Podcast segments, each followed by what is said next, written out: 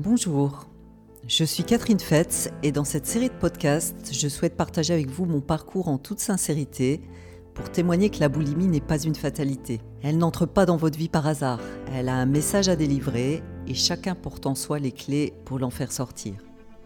Ce sont ces clés que j'ai trouvées et je me suis spécialisée afin de faire profiter d'autres personnes boulimiques ou souffrant de troubles du comportement alimentaire. Tout ce qu'elles vivent, je l'ai vécu.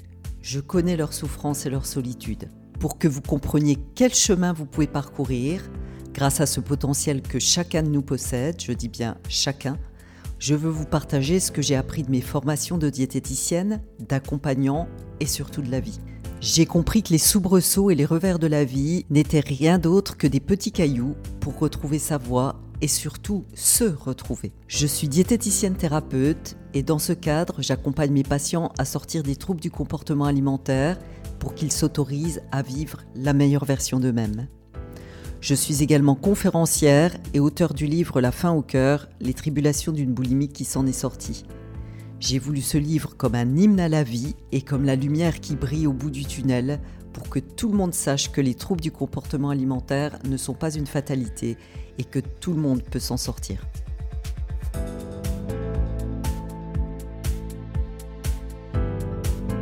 Quel est votre parcours? À force de chercher comme vous et à force de ne pas renoncer comme vous, sinon j'imagine que vous ne seriez pas là, j'ai trouvé des clés qui m'ont permis de sortir de la boulimie et de transformer ma vie, car quand on se libère de la boulimie, on fait vraiment passer sa vie à un autre niveau. Mon intention à travers cette série de podcasts est de vous permettre de comprendre les mécanismes qui conduisent à la boulimie et de vous partager des clés pour en sortir bien sûr. Car pour découvrir ces clés, j'ai emprunté plusieurs chemins. Des chemins longs, parfois déroutants, épuisants. Mon intention est donc de vous faire gagner du temps et de vous permettre de redonner du sens à votre vie. Le chemin numéro un que j'ai emprunté a été le savoir nutritionnel. J'ai été loin dans les connaissances alimentaires et nutritionnelles, voire physiologiques, puisque je suis devenue diététicienne. Et vous savez quoi? Eh bien cela ne m'a jamais empêché de faire des crises. Le chemin numéro 2 a été le travail psychologique, absolument nécessaire pour comprendre l'origine de mon problème, mais là non plus, cela ne m'a pas permis de m'en sortir. Le chemin numéro 3 a été celui du développement personnel. J'ai développé mes propres outils et créé ma propre méthode celle qui a été efficace pour moi et qui l'est aussi pour toutes les personnes que j'accompagne aujourd'hui à sortir des troubles du comportement alimentaire en quelques mois, là où j'ai mis 30 ans. Il a été très enrichissant, mais il ne m'a pas permis de passer à l'action. Et enfin, à la faveur d'événements difficiles dans ma vie, j'ai décidé de passer à l'action. Je me suis fait accompagner, je me suis formée à utiliser des outils qui m'ont permis de guérir des parties de moi qui étaient en souffrance et d'avancer en changeant concrètement des choses dans ma vie.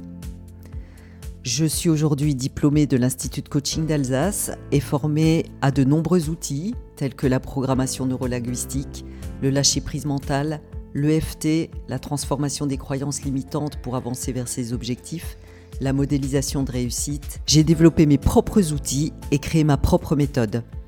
Celle qui a été efficace pour moi et qu'il est aussi pour toutes les personnes que j'accompagne aujourd'hui à sortir des troubles du comportement alimentaire en quelques mois, là où j'ai mis 30 ans. Quelle est votre pratique? En effet, la façon dont ils se traitent en mangeant me donne de nombreuses indications sur la façon dont ils se respectent ou non dans tous les aspects de leur vie. Et réapprendre à manger, à se respecter en mangeant, à se bien traiter en mangeant, à se faire plaisir en mangeant, à prendre le temps, à écouter les besoins de son corps, permet de mieux se respecter dans beaucoup d'autres aspects de la vie. Nous avançons aussi ensemble sur tous les aspects de la vie de mes patients où ils ne sont pas eux-mêmes, où ils ne s'autorisent pas à vivre qu'ils sont vraiment, et là aussi les impacts sur l'alimentation sont nombreux et évidents. Nous nous attachons à aller explorer là où ils en sont dans leur respect de leurs besoins, tous les besoins, les besoins physiologiques, de sécurité, relationnels, de sens, comment ils gèrent le regard de l'autre, comment ils mettent ou non du plaisir dans leur vie autre que dans la bouffe, quelles sont leurs pensées sur eux-mêmes et où en sont-ils de leur estime d'eux-mêmes, quel regard ils portent sur la vie? C'est cette alternance entre apprendre à se respecter d'un point de vue alimentaire et apprendre à se respecter partout ailleurs dans sa vie qui permet à un moment à mes patients de se nourrir intérieurement et de combler le vide intérieur lié à tous ces manques et qu'ils comblent habituellement en mangeant. Comment se passe une séance? Tout d'abord, je précise que j'accompagne mes patients aussi bien en présentiel que par WhatsApp ou par FaceTime et que les résultats sont efficaces dans les deux cas. Dans ma pratique, il y a toujours un échange sur l'un ou l'autre des points identifiés lors d'une première séance où l'on fait le point des leviers qu'il est possible d'actionner. Il y a toujours un exercice pratique avec des outils dont je dispose, communication bienveillante, programmation neurolinguistique, visualisation, afin de permettre une vraie prise de conscience en profondeur. Et il y a toujours des outils à mettre en pratique parce que je tiens à ce que mes patients puissent expérimenter ce qu'ils se sentent prêts à expérimenter à leur rythme. L'idée est vraiment qu'entre deux séances, mes patients expérimentent d'autres façons d'être, de vivre, d'échanger, de penser, de faire, afin que leur vie change réellement. Je vous invite à consulter les avis sur Google dans lesquels mes patients expliquent ce procédé et témoignent de leur avancée. Par ailleurs, je suis toujours là pour mes patients entre deux séances, hein, si nécessaire, pour répondre à leurs questions, les soutenir et maintenir le fil qui est essentiel pour limiter les chutes.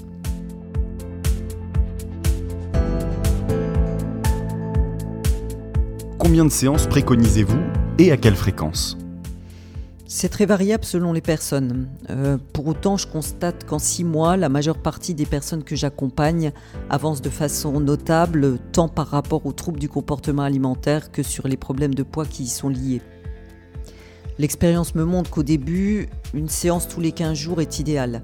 Euh, ça laisse le temps d'expérimenter et ça maintient une dynamique qui permet de rester focalisé sur l'objectif. Quand les choses vont mieux, on peut espacer davantage les séances.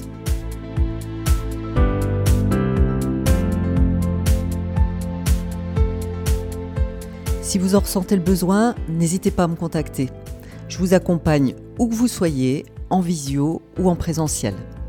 Je sais combien la boulimie est une souffrance au quotidien et je m'engage avec tout mon cœur et toute mon expérience à ce qu'ensemble, nous puissions créer votre nouvelle réalité. C'est vraiment avec le cœur que je vous embrasse.